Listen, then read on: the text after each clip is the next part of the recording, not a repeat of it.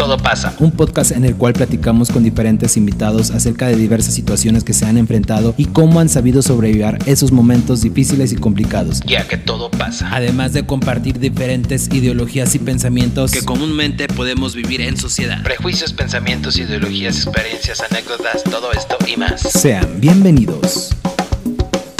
¿Qué tal? Muy buenas tardes, días, noches. Bienvenido a este 2022. Y el día de hoy tenemos un gran invitado. ¿Cómo te encuentras el día de hoy? Eh, Muy bien, muy bien, muchas gracias. Para los quienes no lo conocen, él es Bricio, de oriundo de la ciudad de. De Dolores Hidalgo, orgullosamente. Orgullosamente, eh, no sé cómo llamarte, doctor, bailarín, youtuber, este artista, no sé cómo te llamo. Eh, mexicano. Mexicano doloroense. Pues vamos a empezar eh, un poco con tu. Bueno, estuvimos viendo por ahí tu, tu intercambio de, de- de ciudades, Ajá, choques sí. culturales que pudiste haber encontrado. Y es de eso se trata este nuevo formato de intercambio de ideologías. Y quiero primero empezar con. Eres doctor. Soy doctor. Que a mucha gente que nos está escuchando pudiera hacerle ruido el hecho de que nos autodenominemos doctores porque dicen son médicos, ¿no? Un doctor es el que tiene doctorado y ya de ahí empieza la, la discusión. Sí, soy médico, cirujano y partero. Entonces, correctamente se te dice médico, no se te dice doctor. Sí, en el colectivo, en el consciente colectivo es médico. A la- para la gente en exclusiva aquí está diciendo que no sabemos cómo se le dice correctamente, pero dice que él es, ok, te, te mencionaré como médico, sí, gracias porque realmente yo tenía esa ignorancia de no saberlo y ahora pues se me acaba de quedar muy grabado. Y sí es cierto lo que acabas de decir porque el doctor viene desde, viene de un estudio que es el doctorado, que es de después de la maestría. Ajá. Que para poderlo lograr tienes que tener tu maestría de cómo fue que llegaste a ser médico. ¿Te gusta esa carrera? Sí, claro. Eh, ¿Cómo llegué? Ni yo lo sé. La verdad es que trato de hacer como retrospectiva, pero no me acuerdo exactamente cuál fue el detonante. No, quizás sí, pero el trasfondo siempre es como el eh, la esencia humana, ¿no? Lo que te mueve estar acompañando, estar reparando, estar curando. Quizás los psicólogos puedan catalogarlo como una necesidad imperiosa de reparar algo que no has resuelto y no sé. La te van a analizar. Aquí a todo el mundo nos Sí, analiza, sí, pero pues eh, como por ahí una vez lo comentaba con una psicóloga, ¿quién está bien? Nadie. Exactamente. Eh, eh, dentro de esto de- del doctor o perdón, médico, tengo duda en una parte, así bien sincero. Ah, dime. Eh, eso de la medicina este, natural, ¿sí sirve? ¿Existe? ¿No sirve? ¿No existe? ¿Qué onda? Sí existe. Eh, hay instituciones de mayor renombre que cada vez se van como adaptando y adoptándolo dentro de su eh, currículum. La UNAM, por ejemplo, tiene su carrera de médico, cirujano y homeópata. Creo que así lo, lo- lo mezclan. Entonces, decía eh, uno de los sabios, ¿no? Eh, la dosis depende del veneno. Y yo creo que se fundamenta en que, bueno, si tienes algo natural, tengo entendido que el trasfondo es tomas algo que te enferma a menores dosis y de alguna manera tu cuerpo se sensibiliza para que no sea Las defensas. Ajá. Ah, ok. A lo mejor me van a decir, no, este- estás completamente equivocado, completamente erróneo. Es algo que existe, es algo con lo que vamos conviviendo poco a poco y es algo que va ganando terreno cada vez más en, en la medicina o en, en- en el ejercer público. ¿Tú como médico mm, recetas también de ese tipo de medicina o no? No, yo no, no lo, porque no lo sé, ¿no? Entonces yo me Ah, dicen ellos, eh, nos dicen alópatas, alópatas a todos los que recetan lo que no es homeopático. Entonces, este, no desconozco completamente ahí si me declaro en blanco y no podría decir si sirve o no sirve. Lo que sí sé y, y puedo reconocer es que el efecto placebo juega un papel muy importante en la recuperación de la salud. ¿Cómo lo juego placebo? El efecto placebo, pues em, el hecho de que tú le des el valor a... ¿Lo mental se podría decir? Sí. ujú. O sea, siendo sincero, o sea, yo digo, esto me va a funcionar, esto me va a curar. Por ejemplo, la famosa coca fría para bajar la presión. o Exactamente. no sé, algo así, ¿no es? Creo que sí es así, Sí, ¿o sí, no? sí. La adjudican a la presión, que en contexto de la presión podría tener cero utilidad, a lo mejor por el sodio, el exceso de sodio que tiene el refresco, pero es más el valor que tú le añades tu, tu creencia o lo que ya viene como que tan marcado desde lo que te dice la familia, y del el remedio de se desmaya alguien, echen alcohol, este, mm, no sé, infinidad, infinidad de remedios y de situaciones caseras que la gente usa para curarse. Y, y ahí depende mucho de, de la carga que tú le des a creer que funcionan. Eh, ¿Qué tan cierto esto de lo, bueno, vamos a hablar un poco de religión? ¿Qué tan cierto es eso de crees en algún, algún ser supremo? No te voy a decir una religión, sino algún ser supremo. Sí, a este momento puedo decir que sí. ¿Cuál? No sé. Estoy todavía en búsqueda de quién es ese dios o esa diosa de mi entendimiento. Mucho tiempo sí estuve peleado porque en la carrera sí te enseñan a... Anatomía también de la religión. pues se puede decirlo. ¿O qué te enseñan? Te enseñan a hacer, eh, te enseñan a, inflar tu soberbia y a creerte que tú eres de alguna manera una deidad. Y eso está feo y es difícil darte cuenta y reconocerlo y, y, saber que estás jugando algo que ni siquiera es un ego inflado y es soberbia. Hay un trasfondo ahí nada más de tú das la vida, tú la quitas. ¿no? Con todo respeto, pero este, por eso se siempre usan la bata y no se la quitan. Ah, bueno, es un meme, pero pues es cierto, ¿no? O sea, es, como porque muchas veces pasa de que no se la quitan ni para ir a comer cuando pues posiblemente se la puedan quitar. Sí, sí, sí, caen gordos. Primero, pues, desde que entras a la carrera, ¿no? Desde que entras a primer año, eh, empieza la, la, bata y a mí sí me, me, punzaba mucho que iban a las carnitas, iban a los tacos, iban en el camión con la bata y tiene pues su lugar y tiene su porqué, ¿no? Es una protección hacia ti, entonces imagínate, vas en el camión o vas a los tacos de alcantarilla y te traes todos los bichos en la bata y entras a un consultorio en una zona estéril. A eso te iba a preguntar, ¿para qué sirve la bata? O sea, sé que sirve para, no sé si algún microbio, no sé, algo se te pegas en la ropa que sea en la bata. Ajá.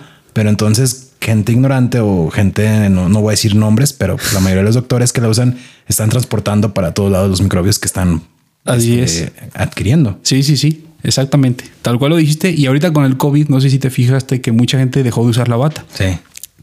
Hay algo, eh, un, término que se llama fomite y es un objeto inerte que transporta bacterias de un lado y otro. Entre ellos entran las batas, las corbatas, ya ves que todos los médicos usan su corbata. Sí, sí, sí.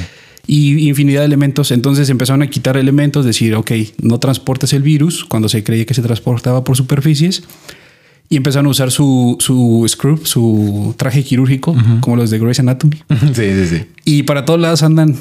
Eh, con ese. andan con ese por todos lados. Y, lo más peligroso es que muchas veces entran al quirófano con ese. Entonces imagínate el grado de exposición hacia el paciente. el paciente que va por a operar. por andar de fantoches. Eh, en cuanto a en cuanto a esto de, de la de las batas y, y todo esto, es verdad que fue muchísimo tiempo esto del de, ¿se dura tanto tiempo la carrera? Se dura, como dicen, 8 años, 12 años algunos. Puede ser infinita, ¿eh? Yo tengo compañeros que ahorita siguen haciendo subespecialidades y fellows. No, pero me refiero a la médica, médico general. Son seis años, en, lo, general, casi siempre. A lo mejor algunos durarán medio año más, un año más, a lo mejor. ¿Pero el motivo es porque reprueban? ¿O no, no, no, por estadías o... la carga curricular. Se supone que tus cuatro años son de preparación académica, libros, libros, libros, libros. Este, de repente vas a clínicas, luego te vas al preinternado, que es antes de recluirte en el hospital durante un año, el famoso internado, y luego ya te vas a tu servicio social. Ah, ahí, ¿cuánto tiempo pasas en un hospital cuando eres primerizo en esto de la medicina? Mínimo, yo creo que de dos años a dos años y medio. Pero ¿cuánto tiempo pasas en un hospital? Ah, tiempo invertido en tus horas. Sí, Un día, digamos, hoy me despierto, estoy en mis, sí se dice estadías, ¿no? Eh, internado. Vamos, o en, internado, ¿cuánto tiempo es?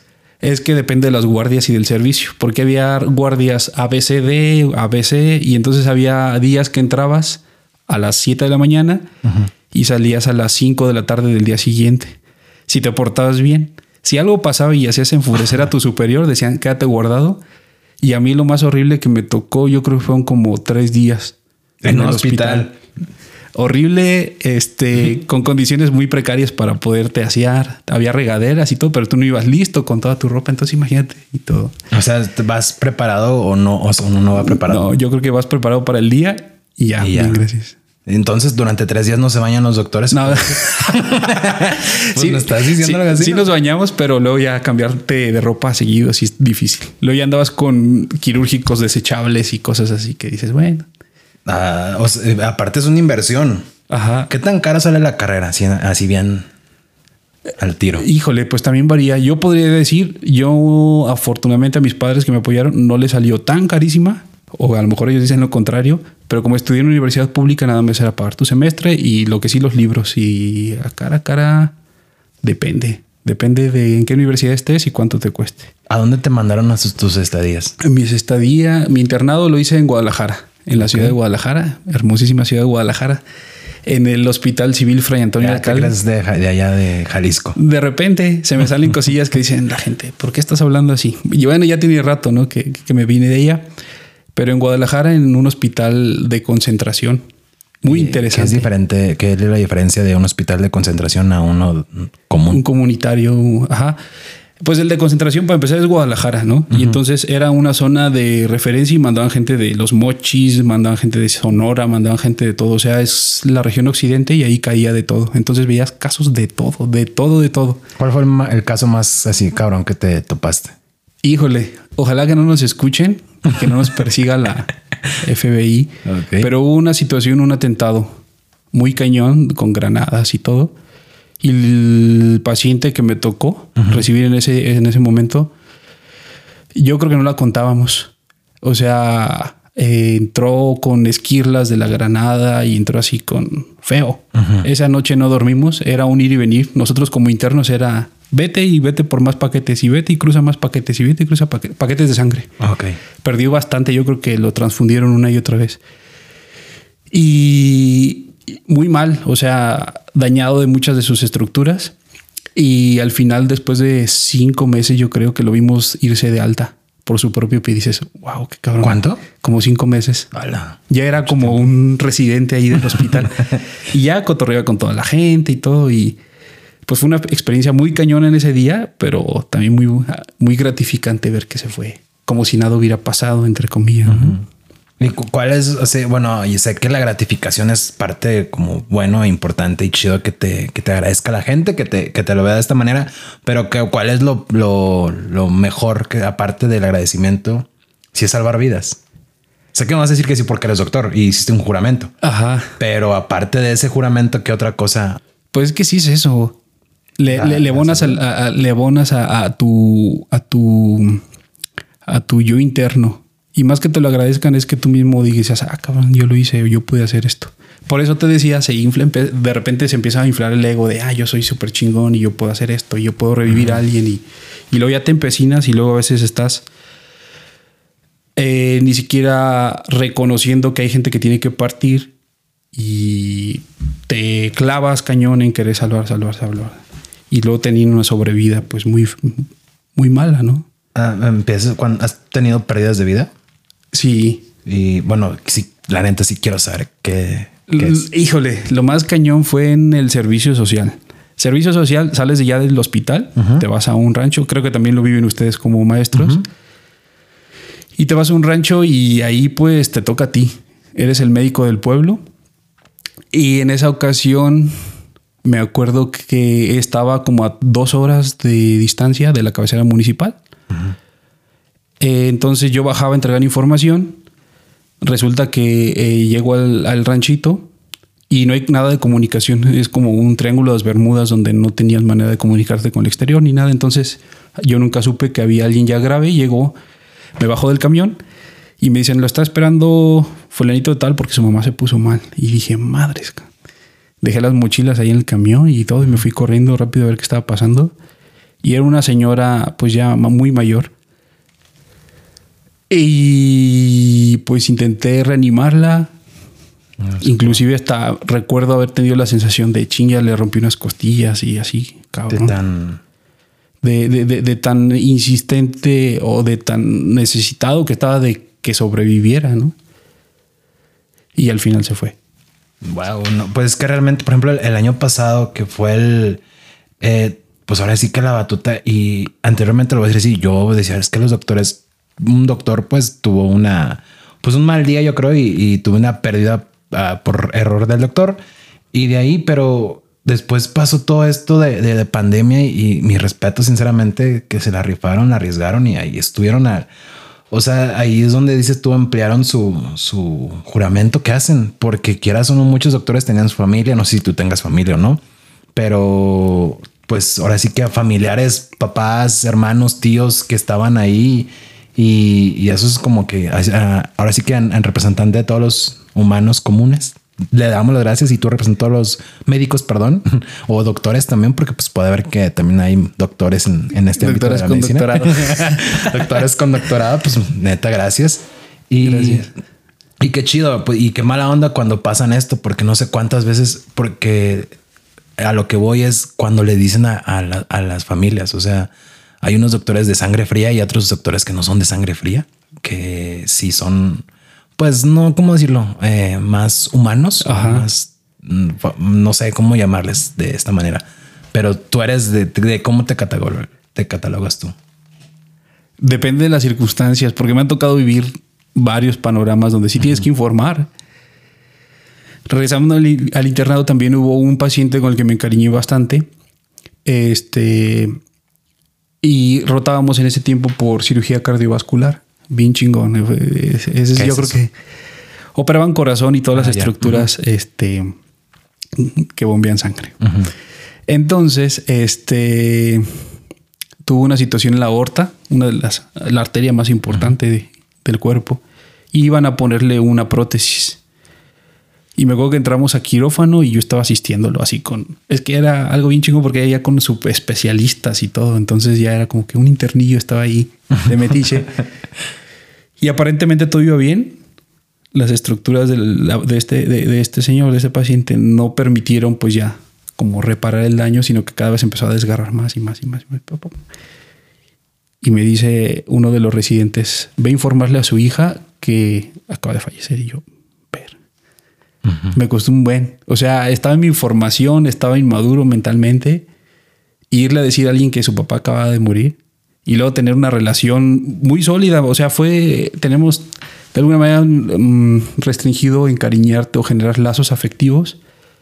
Pero en esa ocasión, pues sí, algo, algo pasaba que eran ellos como que muy amables y era, estaba muy chido, porque yo era como el responsable de estar Ahí. continuamente dando visita, informando y todo y decirle a la señora, a la hija, su papá murió, dije, no, pues impotencia total.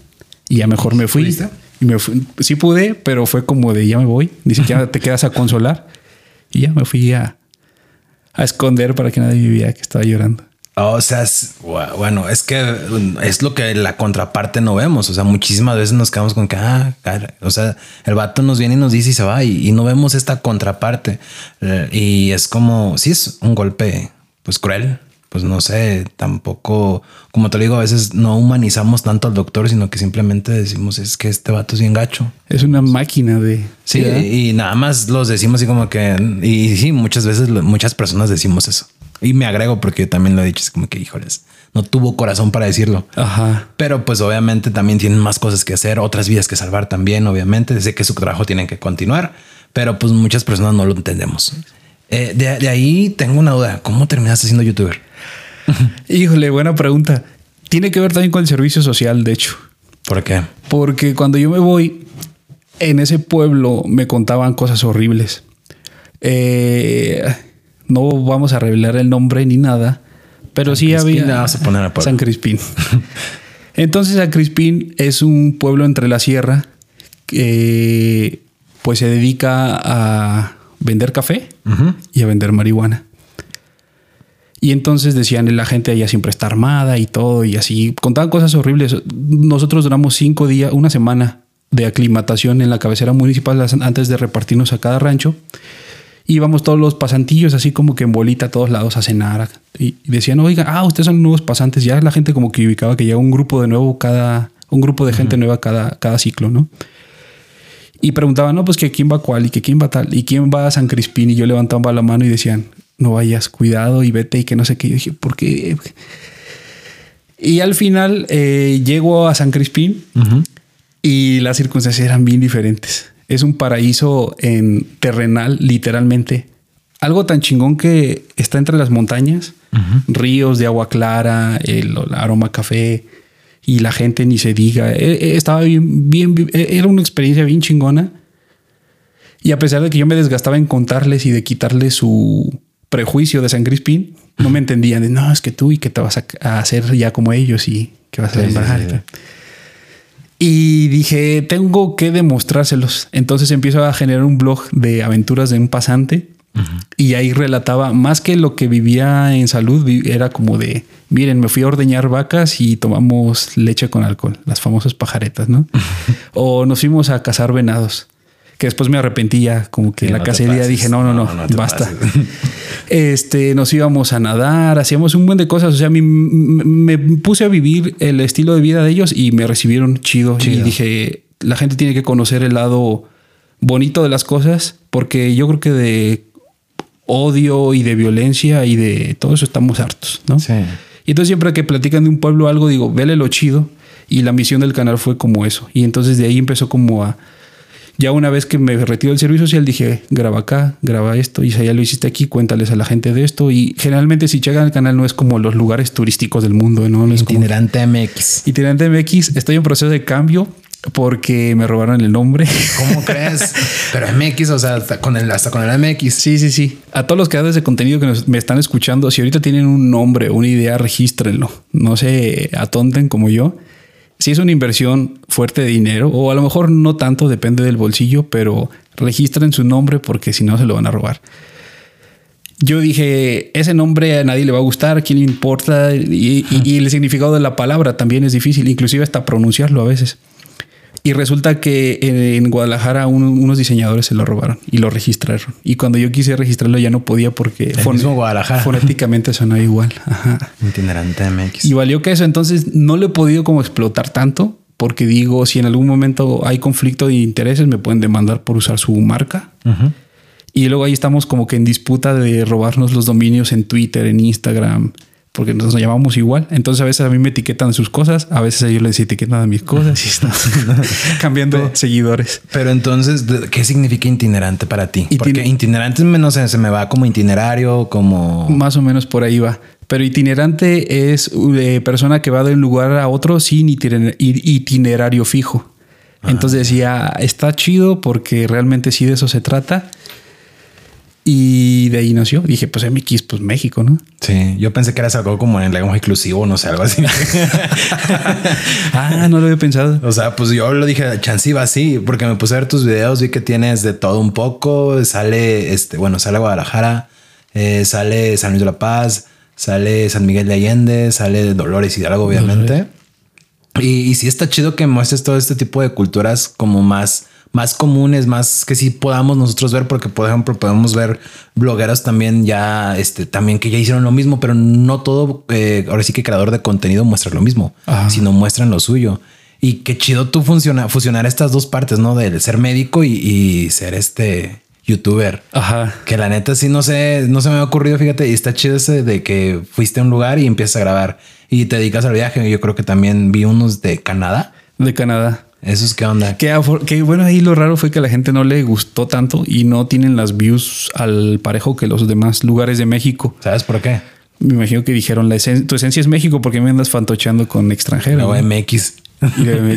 No, no que sea fan. Bueno, yo no lo vi como fantoche. Dije, pues es que chance también las personas que te ven les gusta eso, que puedan ir a los lugares más como los que pudieron ver. Ajá. Como San Miguel, por ejemplo, ven San Miguel, pues van a San Miguel y Ajá. van a visitar lugares donde vi uno, te hicieron un hashtag, no me acuerdo, fue en Facebook donde lo vi, porque también es una página en Ajá. Facebook y ahí te, como que te, no sé si te mencionaron que el lugar es no sé qué itinerante MX o no sé si fue al otro de Guadalajara. Ah, sí, eso no había visto, ¿eh? Sí, está en Facebook, búscalo. Eh, tiene el hashtag porque me metí a ver todo, para- bah, obviamente para poderte platicar, pues Ajá. tenía que empaparme un poco de ti.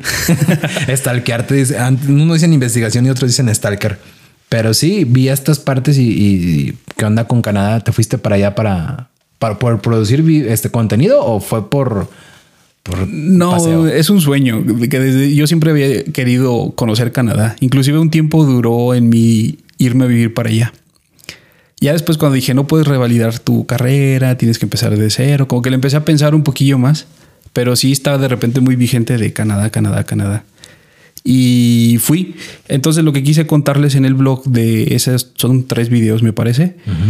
Es que se puede viajar pues de manera práctica, económica y pues sí como más natural. Entonces también no me fui a los destinos a- a- a- más conocidos, a acá esta parte de Ottawa y todo eso, sino que me fui a Banff. Banff es uno de los lugares más hermosos del mundo. La naturaleza está así perroncísima, las montañas, la nieve, glaciar. Que anda con los animales y tan grandes. Sí, y había osos y así cañón. de todo. Sí, sí, sí, sí. Y no íbamos preparados. De hecho, agarra, eh, eh, eh, hay senderos, ¿no? Para internarte en la montaña y lo primero que te decían los guardaparques, llevas spray de osos, llevas esto. Ay, Así de, tanto sí. sí, llevas cascabeles y no sé qué. O sea, como que vas ataviado con un montón de cosas para ahuyentarlos. y nos- pues no, yo no. O sea, fuiste más a la, a la, a la ahí se va. Eh, eh, también vi que tienes algo de música. O sea, ¿te dedicas también a la producción de música, a producción de videos musicales o qué onda ahí? De música. Sí. Tienes uno de, no me acuerdo quién, un video que subiste, 100 años. Ah, ok. Pues como, como producir audiovisualmente es lo que me gusta. Entonces empecé a hacer como otra marca donde crea videos pues más dirigidos a grupos musicales, a cortometrajes y todo esto. Y de repente lo colgué acá porque me parecía como que se fusionaba todo y dije, esto es viñedos, esto es canto, es música regional mexicana. Y lo subí ahí, dije a ver cómo le va. Sí, fueron en viñedos, sí, porque sale en, ¿cómo se llaman estos? Son San Bernardín, ¿no? Eh, es en Viñedo de los Arcángeles. Arcángeles. Fíjate que lo confundí con el otro que está rumbo a la salida de, de Dolores. Ajá, Yo dije, chance sea ahí, pero no, no ubicaba el lugar. Y luego dije, chance sea en San Miguel de Allende. ajá. Y, y ya, bueno, y entonces haces, estos videos y luego empezaste a mostrar los, pic- por ejemplo, el, el video de los picantes de... El aguachile más picante del mundo, Eso. ¿ese te refieres? Ajá. Es que realmente eh, es como más que de viajes, mezclo como todo lo que tiene que ver con México, ¿no? Porque en México nos encanta la música, nos encanta tragar. Esa sección en donde los picantes es tragar y tragar. Y no engordar. Eh, Bueno, este, los viajes en sí, como que mezclar todo, de todo un poco, ¿no? De todo lo que hacemos aquí. Es por eso que te decía yo de la, la- este intercambio de culturas, porque pues cono- conoces, vi algo de unos grillos, ¿no? También comiste, son en Oaxaca, si no, no. Eh, grillos, grillos. Vi algo de unos grillos. No sería en el video de la rata. Comimos tacos de rata al pastor. Ah, tacos de ra- eso, ese que, pues, ah, se te salió nomás comer, bueno, probar la cultura de alguien más o qué onda. Ahí sí fue como, mm, ¿cómo decírtelo? Como la necesidad de hacerte viral. Ah, ya. Justamente lo grabamos entrando la pandemia en el mes de ma- marzo, abril. Acababa de declararse, nos encierran a todos y me junté con un amigo que es chef y una amiga que es nutróloga y dijimos, ah, vamos a hacer esto. Entonces empezó como a gestar la idea y dijimos, va a ser interesante y morboso que nos vean comiendo rata justamente porque es la creencia del murciélago en Wuhan, China y todo esto. Y dijimos, si hacemos esto, pudiera la gente venir a ver el video por morbo y a tirar hate, pero finalmente eran views y era retención de público y era dinero. Ahí sí tengo que ser muy sincero, sí fue buscar la viralidad. No funcionó, afortunado o desafortunadamente, pero fue un experimento. Sí, porque tus videos que más tienen vistas son, bueno, al, menos de los que te he com- comentado, pues no son más que el, por ejemplo, este de, de Dolores, ese sí tuvo muchas vistas, también lo vi. Y, y me quedé pensando, dije, bueno, ahí como decías tú, hay unos que chance y tú le tiras, eh, muy- dices, ah, este va a ser el bueno y resulta que no, la gente no, Sí, sí. no lo consume. Y, y muchas veces a mí me pasó también donde digo, "Ah, este episodio no está tan bien y de repente pum, le fue muy bien. Ajá. Y es lo chido, ¿no? Que uno mismo va creando su, su propio, bueno, va mejorando su contenido. Porque no me acuerdo quién lo decía de, de que uno mismo siempre tienes que dar el 80%, nunca es el 100%, porque nunca vas a estar perfecto porque tu ideología va cambiando constantemente. Exactamente. Eh, eh, Tú tienes eh, la creencia de Ernest Becker, de él maneja la negación de la muerte, Ajá. donde quiere uno para no morir quiere prevalecer. Unos prevalecen a través de un arte, can- cantando, este, otros, por ejemplo, viene siendo el arte, la religión y los hijos. Tú haz lo que viene siendo el arte, porque Ajá. te enfocas al arte.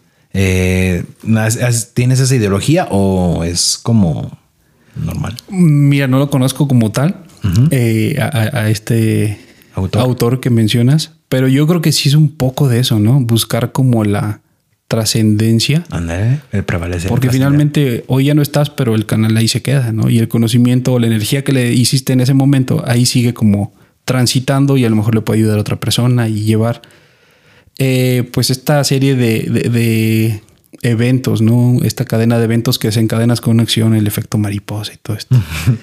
Eh, eh, bueno, hablando del efecto mariposa, ¿te ves, te ve, siempre te viste como doctor o no? ¿O te viste más como youtuber? ¿O te viste más como bailarín? Pues es que músico, como qué? como um, pues es que en ese tiempo para empezar no existía el término youtuber, ¿no? Ni nada de eso. Pero, y me acuerdo que en segundo de secundaria, cuando haces tu árbol, ¿cómo, cómo se llama? Sí, de, ¿Árbol genealógico? no, no, no, cuando decides como tu proyecto de ah, vida. sí, sí, sí, sí.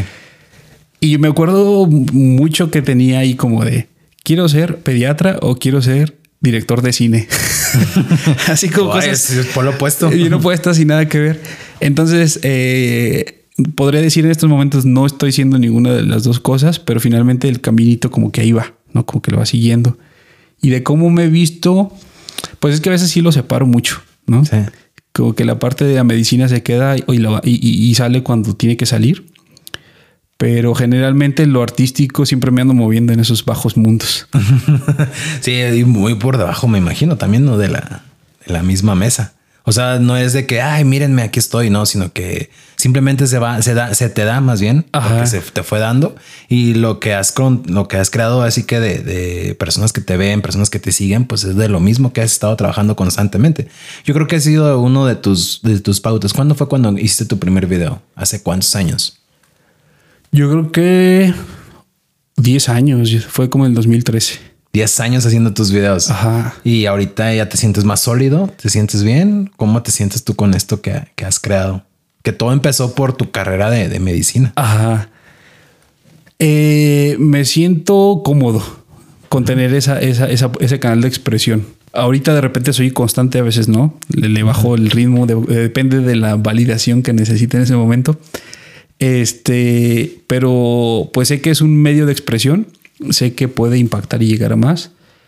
Y pues sí tiene uno sus bajones, ¿no? A veces el famoso algoritmo de YouTube te sepulta tus videos y dices, ah, caray, le dediqué un buen y pues bueno. Y así es un ir y venir constante de, subir cosas, a veces de manera semanal, a veces cada mes, y está ahí así como que entre estira y afloja con el eh, algoritmo. Tengo dos preguntas más antes de... Eh, ¿Qué opinas de las horas nalga? ¿Sabes qué son las horas? Sí, sí, sí. ¿Qué, ¿Cuántos más o menos le echas? Pues son horribles. Depende de, la preproducción que hagas. ¿Cuánto ah. le, avientas? A un video así que me apasione, yo creo que unas ocho horas. Ocho horas. Si fuera continuo, ocho horas. Sí, sí. Pero de repente lo fragmento en días y bueno, ya se, se, extiende, ¿no? Pero pues las horas nalgas sí están Son cañones. Pesadas, ¿no? Son las más porque es donde empieza la edición, el editar, el que todo empate y emane de manera correcta. Bueno, yo siento que también me ha pasado de la misma manera de que estoy y ahora estar como creando, estar pensando en qué voy a hacer, cómo le voy a hacer, cómo lo voy a posponer o cómo lo... Y más que nada la continuidad, porque es la constancia la que te ha estado ejerciendo durante estos 10 años. ¿Cuántos videos tienes? Híjole, no sé. Ya, ya llegaste al punto donde perdiste. Sí, sí, sí, perdí la noción completamente. Eh, bueno, y ahorita ya para antes de, de finalizar el episodio del día de hoy, ¿Qué opinas tú sobre los prejuicios de la sociedad? O sea, por ejemplo, no podemos ver a un sacerdote, no sé, jugando fútbol, echando una cáscara. No podemos ver un médico haciendo videos. Ajá. no podemos ver un maestro tatuado. No podemos ver, no sé, a, a quien sea, porque todo trabajo ahora sí que está en el prejuicio de la sociedad, quieras o no, nos, nos de alguna manera nos marca. Y nosotros mismos somos los culpables al momento de seguir esas mismas ideologías de nuestros antepasados. Pero tú, ¿qué opinas de eso? Porque tú eres un, claro ejemplo también de que, oh, pues es actor y hace videos que, perdón, médico. Ajá. ¿Qué opino? Pues, pues qué mal que exista, ¿no? Sí me ha costado mucho, porque realmente, precisamente por eso trataba como de separar las cosas, para que la gente no, no le permitiera yo caer en ese prejuicio y empezar yo también como en el jueguito de no, es que sí, a lo mejor tienes razón y todo esto. Eh, sí es bien difícil que puedan entender que puede ser eh, multifacético y que no porque hagas una cosa le estás quitando a otra de alguna manera yo sentía que perdía como credibil- credibilidad. El hecho de que de repente me vean dando consulta muy serio y yo en mi papel y luego al día siguiente o en la tarde me vean en un escenario bailando o de repente agarrando una cámara. Y luego la gente sí se choquea bien cabrón, ¿eh? Me ha costado mucho. Este, yo siempre me río porque digo que le juego al Hannah Montana. Ubicas Sí, sí, esta, sí, sí. esta mujer La que se doble pone- vida. que ha tenido una doble vida y se ponía peluca y era una cosa y luego era otra. Y luego de repente el hecho de que descubren que tengo el canal y llegan así muy serios. Oh, ya descubrí que tengo un canal. Y yo por seguir el juego le digo, no soy yo, es alguien que se parece a mí, si me han dicho, si lo conozco. Y entonces a veces sí se la creen. Este, pero luego ya después digo, "Ah, pues, pues X, ¿no?". Entonces, este, me gusta mucho jugar con, con las personas eh, porque sí tienen bien marcado el prejuicio de es que si tú es- eres esto, ¿por qué estás haciendo esto? Entonces es cañón que exista, pero es más cañón uno dejarse llevar por ello, ¿no? Si tú les das el poder de que te enjuicien, pues ahí ya valió queso. Te pierdes en, en el, en el qué dirán y en satisfacer todas y cada una de las expectativas que tenga la gente sobre ti. Y pues no estamos en la vida para eso. Sí, porque nunca le vamos a dar gusto a las personas jamás. Nunca en la Nunca. vida. O sea, es como que sí, sí, es como cuando dicen y tu proyecto de ya, por ejemplo, hace rato comentabas, ya lo cumpliste y ahora que sigue. Tienes que proponerte metas a corto plazo, a largo plazo, porque una vez que se lleguen a completar, ya valió madre y, y tienes que tu vida no para ahí. Tienes que estar constantemente, o como dices tú, la preparación. Sí, porque las mismas enfermedades que teníamos hace 20 años ya no son las mismas, porque van evolucionando. Por ejemplo, claramente el COVID no existía. Claro. Y ahorita ya tienes que estarte tú preparando, yo me tengo que estar preparando. Había un, un buen psicólogo que decía, psicólogo y autor y filósofo, que nunca, bueno, para los docentes, nunca eduques hacia el pasado, educa hacia el futuro. Ajá. O sea, ¿cómo vas a educar a los alumnos o a la gente con, con pasado? Educarlo hacia el futuro, porque las, la- lo nuevo, lo- los futuros gobernadores no son los que están ahorita, son los que vienen apenas en camino, los que están ahorita apenas caminando. El futuro, ah, incluso el futuro Hitler podría estar ahí también el, en el, en el, en una andadera. Ajá. Y, y es donde nosotros mismos tenemos ahora sí que como sociedad la pauta para o prevalecer, como decimos ahorita, con los, con los prejuicios o de una vez acabarlos o de una vez continuarlos también. Los futbolistas, ¿cuántos futbolistas no hay con carrera también ya ahorita? Ajá, últimamente? exactamente. Que les piden una carrera para poder este, seguir ejerciendo su, su profesión de futbolista. Eh, unas cosas, una, dime una cosa buena de que te haya pasado en un viaje como, como médico y una cosa buena que te haya pasado eh, ahora sí que porque te hayas aventado a la aventura. En un viaje como médico, Ajá. O sea, lo el mejor lugar donde estuviste, tu mejor, que fue lo que viviste. como médico. Ajá, como médico. Bueno, hubo un momento en el que estuve como médico de una unidad médica móvil y pues yo creo que ha sido mis mejores momentos porque saciaba mi hambre de viajar. Entonces diario tenía un consultorio diferente, veía gente diferente, tenía un rancho nuevo. Y ahí fue donde dije, ah, sí se puede mezclar, ¿no? Y la otra pregunta era, Ahora como youtuber, como youtuber, lo mejor, te han sacado sustos. ah, bastante. Uno. Este. ah, um, una vez que me fui de mochilazo a Michoacán, según yo fui. ¿Te fuiste, pero bien o Sí, sí, sí. ¿Cómo es mochilazo? O sea, no mochilazo a pedir ride ni Ah, no, me atreví porque iba a Michoacán, ¿no? A lo mejor en otro lado sí lo podía hacer. No, no, no se crean los que nos escuchan de Michoacán porque sí nos escuchan. es broma, no se crean, pero sí les respetamos. Sí, sí, sí. Entonces me fui pues con mi mochila, con mi casa de campaña, ah, abierto a las circunstancias, eh, sin reservación y sin un plan fijo. Dije, hoy mi meta era ir a una fiesta que se hace bien chida, que se llama, eh, es el, el- el encuentro de Cúrpites en San Juan Nuevo Parangaricutiro, cerca de, de Uruapan. No, ni idea. No, dónde no, no. No, ni dónde ando. di- donde estaba el volcán Paricutín, que sepultó un pueblo y así todo. Entonces, este, me fui para el 6 de enero, que es justamente cuando se hace eso, y es algo, es algo más dancístico. Haz de cuenta que son dos barrios que se encuentran, eh, tienen sus mejores bailarines con unos pasos así como muy peculiares. ¿Tipo azteca o no? No, no, no, como, pues como un zapateo como Ah, ya, sí. Como tipo, no sé, guapango. ¿Encuentro de guapangos? O Mm, tampoco. no. O de raperos o de qué tipo. No, porque la música es más banda, es banda, banda de viento, ¿no? Ah, Creen ok. que banda buchona. y representa, o sea, tiene una representación en un contexto católico, porque representan este el nacimiento de Jesús y no sé qué tanto, ¿no? Entonces se encuentran estos dos barrios y hay un despliegue impresionante ahí en, el, en la plaza. Entonces yo llego todo emo- emocionado a, a vivir esa competencia. Y voy llegando al pueblo y lo veo levantado en armas. Y dije, con los tambos, con fuego. Y dije, ¿qué no ya se habían acabado este pedo de las autodefensas? Y yo ahí, bien este, inocente en el pueblo, me paseaba, grababa, tomando fotos hasta que empecé como que me empecé a observar raro la gente. Y decían, mira, ese güey anda grabando, mira este. Y dije, bueno, pues ¿qué pasó? Y acababan de matar a alguien muy famoso, muy conocido en el pueblo, muy querido. Y entonces la gente se alteró. Cerraron caminos, pusieron piedras y dije, vine a una zona de guerra en este momento. Y sí estuvo cañona la experiencia porque me tocó ver cómo le quitaban vehículos a turistas y todo. Dije, vámonos de aquí.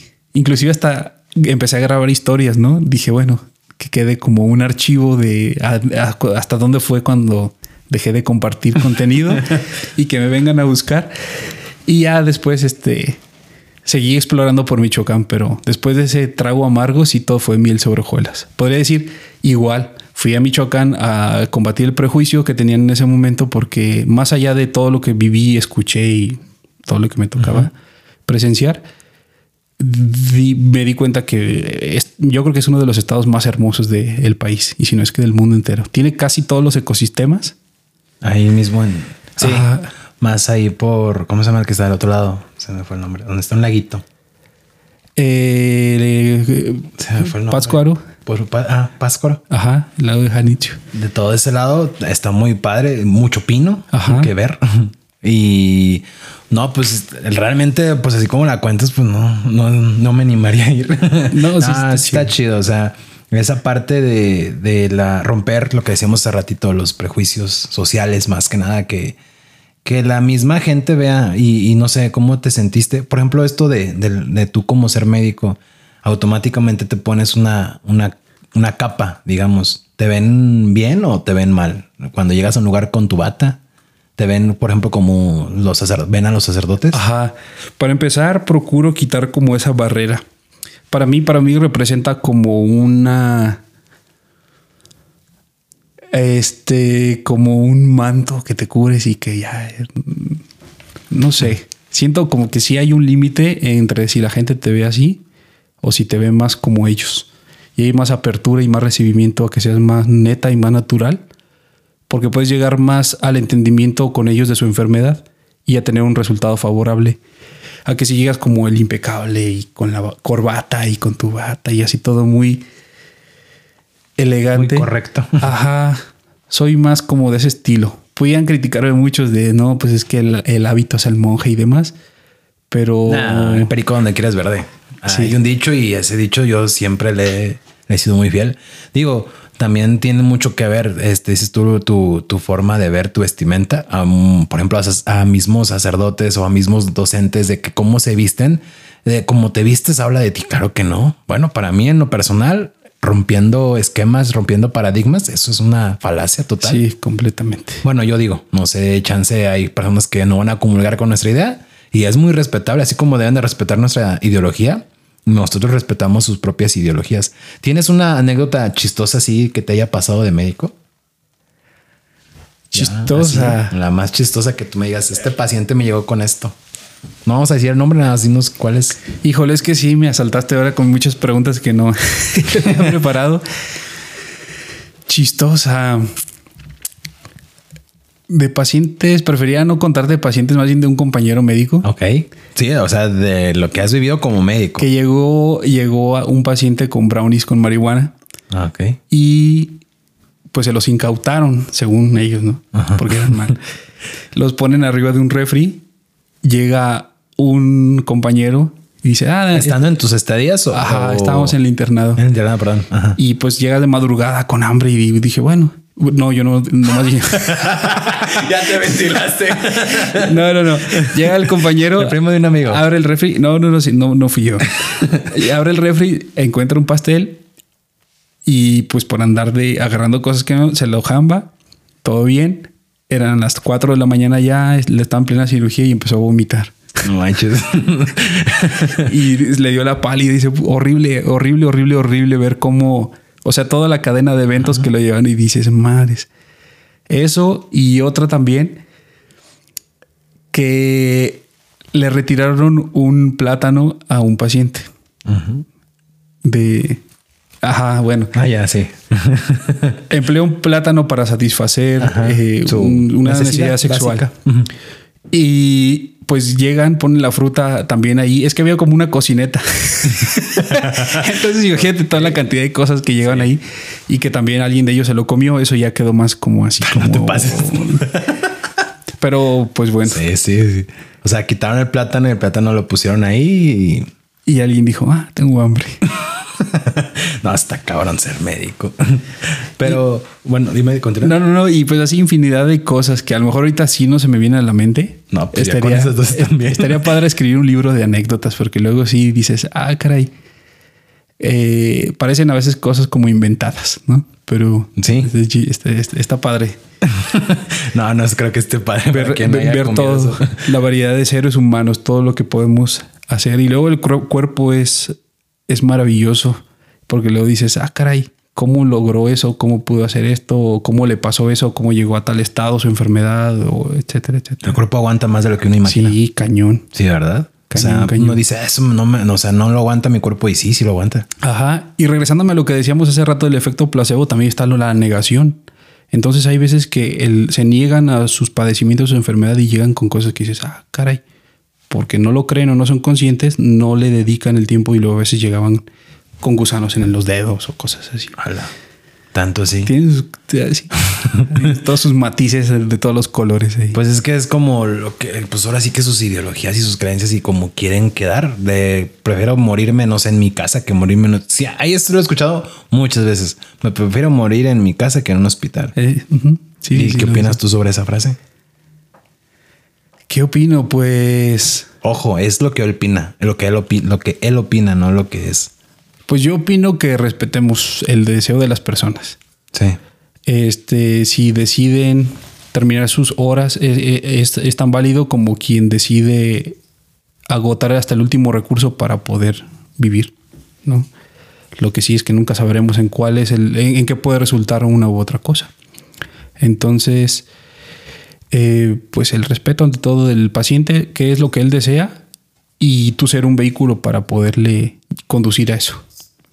¿Qué es lo que le algún consejo para la sociedad, para jóvenes, a algo o señoras o señores, un consejo común? Un consejo llegar? común. Un consejo que tú des de vida. A ver, cuéntame un consejo nada más así. Pues aterricen en el presente.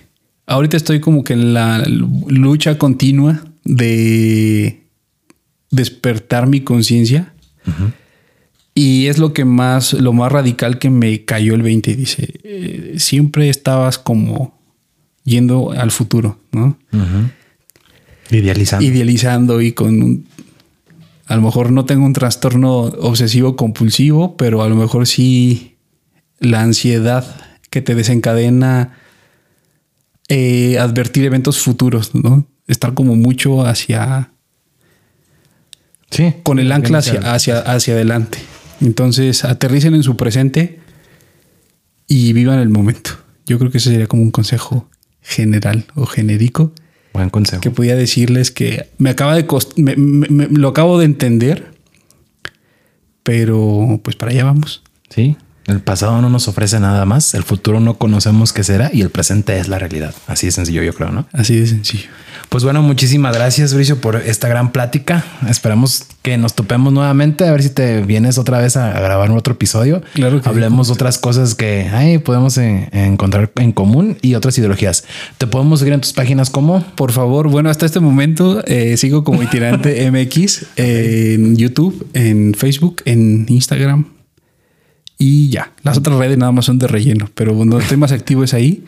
Itinerante espacio MX. como que los vamos a postear en la página de Todo Pasa. Ahí este, vamos a postear tus redes, todo YouTube, Facebook y eh, tienes en Insta también. Y en Instagram. Ok, ahí los, eh, los, vamos a postear y dense una vuelta, una empapada de, de ahora sí que de un buen contenido eh, de Itinerante MX. Muchas gracias. Eh. no, gracias a ti por la invitación. Gracias.